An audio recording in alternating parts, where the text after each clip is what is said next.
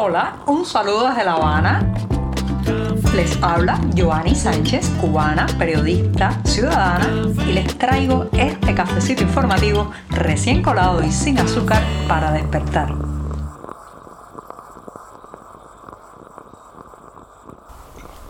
Martes con electricidad de milagro, pero con la internet cortada en la redacción del diario 14 y medio. Parece que el régimen ha querido silenciarnos en este día, 26 de julio de 2022, pero afortunadamente a cada prohibición le aparece también su solución. Lo cierto es que en este programa de martes comenzaré hablando del robo y sacrificio ilegal de ganado, pero antes de decirles los temas principales voy a servirme este cafecito que está recién colado lo pongo en la taza y ahora les comento que en un primer momento haré un balance de aquella medida que hace unos meses nos prometieron iba a acercar la carne de res a los platos cubanos e iba a disminuir el sacrificio ilegal de vacas en los campos cubanos. ¿Qué ha pasado?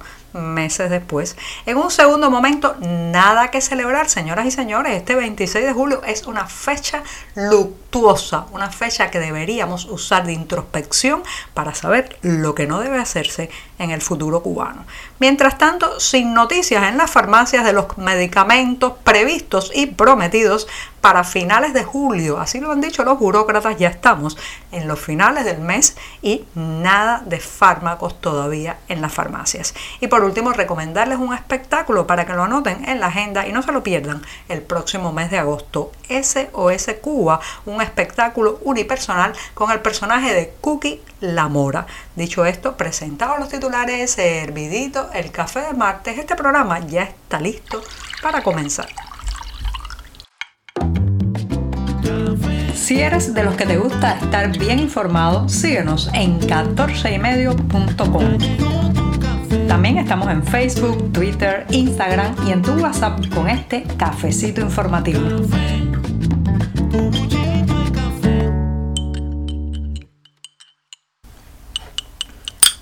Café para despertarse informativamente, para comenzar la jornada noticiosa también, así que me voy a dar un sorbito largo y sin azúcar.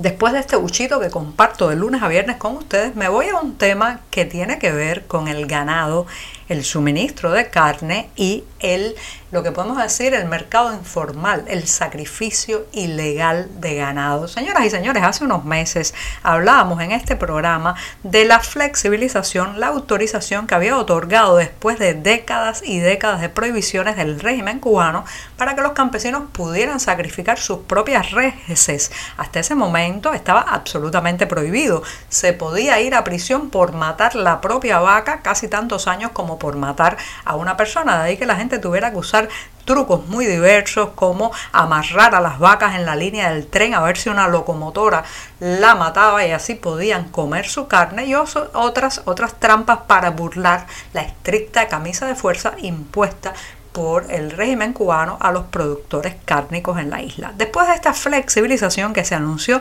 a bombo y platillo, se suponía que no solamente íbamos a ver la reaparición de la carne de res en los mercados cubanos y sobre los platos de los hogares de esta isla, sino que además iba a disminuir significativamente el sacrificio ilegal de ganado, que ha sido un mal que por décadas pues ha recorrido toda la isla. Se especulaba eso incluso. Eh, el discurso oficial se pavoneó de lo novedoso, lo, moderno de la medida y las positivas repercusiones que iba a tener en nuestras vidas.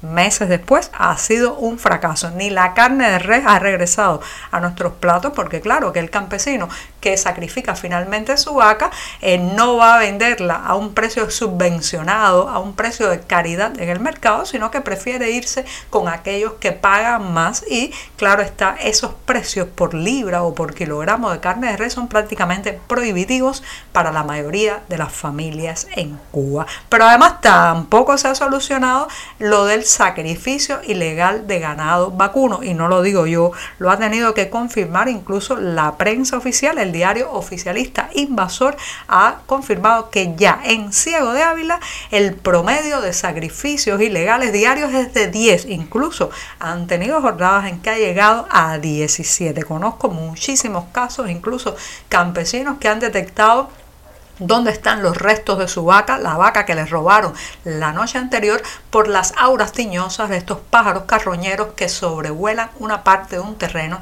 cercano a su casa. Los campesinos, los productores y sobre todo los que tienen ganado en esta isla, como decíamos en un programa anterior, no pueden pegar un ojo, porque si pegan un ojo le roban la vaca, el cerdo, la gallina, la cerca que delimita su propiedad y hasta probablemente las tablas de, con las que compone la pared de su casa. Hay un saqueo brutal de los campos cubanos debido a la crisis, pero también a todas las deformaciones éticas y morales que ha acumulado este sistema en los seres humanos que vivimos en esta isla. Lo cierto es que ni siquiera aquella medida presentada en su momento como la solución para elevar el acceso a la proteína animal en Cuba ha resultado en que comamos más carne, ni tampoco en que disminuyan los sacrificios ilegales. Así, así lo dice la prensa de Ciego de Ávila.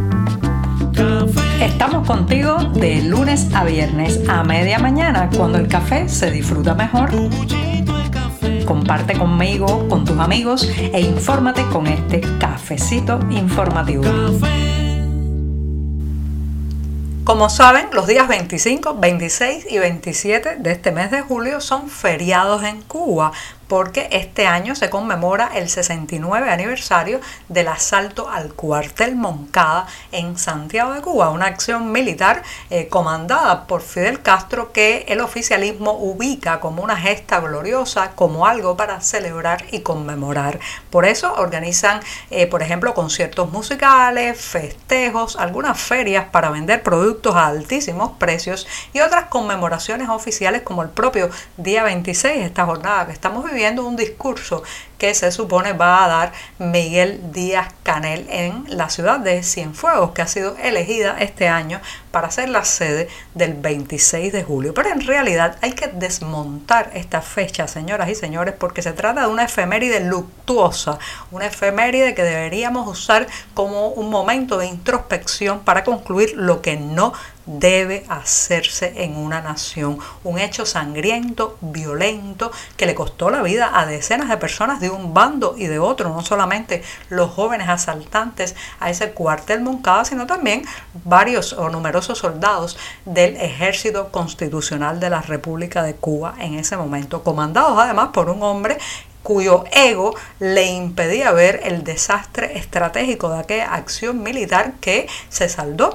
con la sangre de muchísimas personas y que además pues eh, dio paso a un régimen que también usó ampliamente a partir de ese momento la violencia, las armas y el enfrentamiento, la división social como herramienta también para llegar al poder y después entronizarse en él. Así que este 26 de julio deberíamos ah, eh, llamarnos a la reflexión de si se trata realmente de una efeméride para celebrar o conmemorar o algo para decirnos no debe repetirse más. Incluso eh, esos liderazgos de los gólatras como el de Fidel Castro, que ni siquiera entró al cuartel Moncada como buen cobarde, comandó la acción, pero no puso en riesgo su pellejo. Bueno, pues eso el liderazgo de ególatras son los que debemos evitar también el en el futuro de nuestra nación.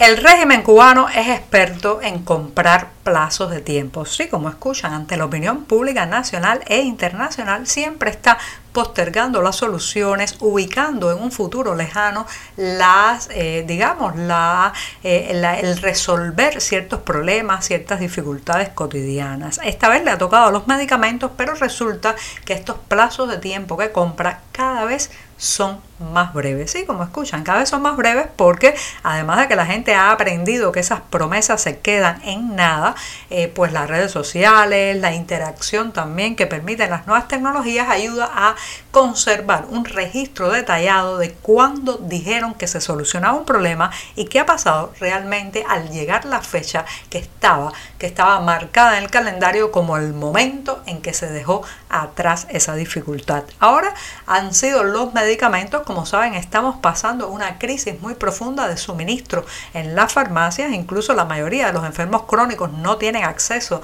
a las píldoras y los medicamentos que necesitan para mantener estable su salud, pero a finales de este mes, así ha sido la fecha, a finales de este mes es el momento en que han ubicado las autoridades farmacéuticas de la isla para empezar a reactivar parte de ese abastecimiento de medicamentos a las farmacias cubanas. así lo ha dicho el director general de la empresa de laboratorios Mexol, Luis Armando Alarcón, que emuló con el propio Miguel Díaz Canel, quien hace ya algún tiempo, en mayo pasado, dijo que el problema eléctrico se iba a solucionar a finales de ese mes y todavía estamos en julio y para nada se ha solucionado. Más bien, se ha agravado. Bueno, pues Luis Armando Alarcón ha querido competir en la compra de un plazo de tiempo y ha dicho que a finales de este mes, que ya estamos en esos finales, se solucionará en parte el abastecimiento de fármacos a los establecimientos de toda la isla. Así que ya vamos a ver si se va a cumplir o no, pero me temo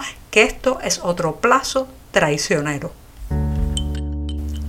Y para despedir este programa de martes me voy con una recomendación de buen teatro. El próximo mes de agosto en la ciudad de Miami, Estados Unidos, se volverá a presentar el espectáculo unipersonal SOS Cuba. Se trata de una pieza teatral escrita y dirigida por el dramaturgo y también cineasta cubano Juan Carlos Cremata. La actuación principal la tendrá la actriz cubana Alianis Jauregui, que es muy conocida entre el público cubano por su interpretación del personaje Cookie La Mora. Los detalles del teatro, los horarios de presentación los encontrarán como siempre, en la cartelera del diario digital 14 y medio. Y con esto me despido hasta mañana miércoles. Muchas gracias. Por hoy es todo. Te espero mañana a la misma hora. Síguenos en 14medio.com. También estamos en Facebook, Twitter, Instagram y en tu WhatsApp. No olvides, claro está, compartir nuestro cafecito informativo con tus amigos.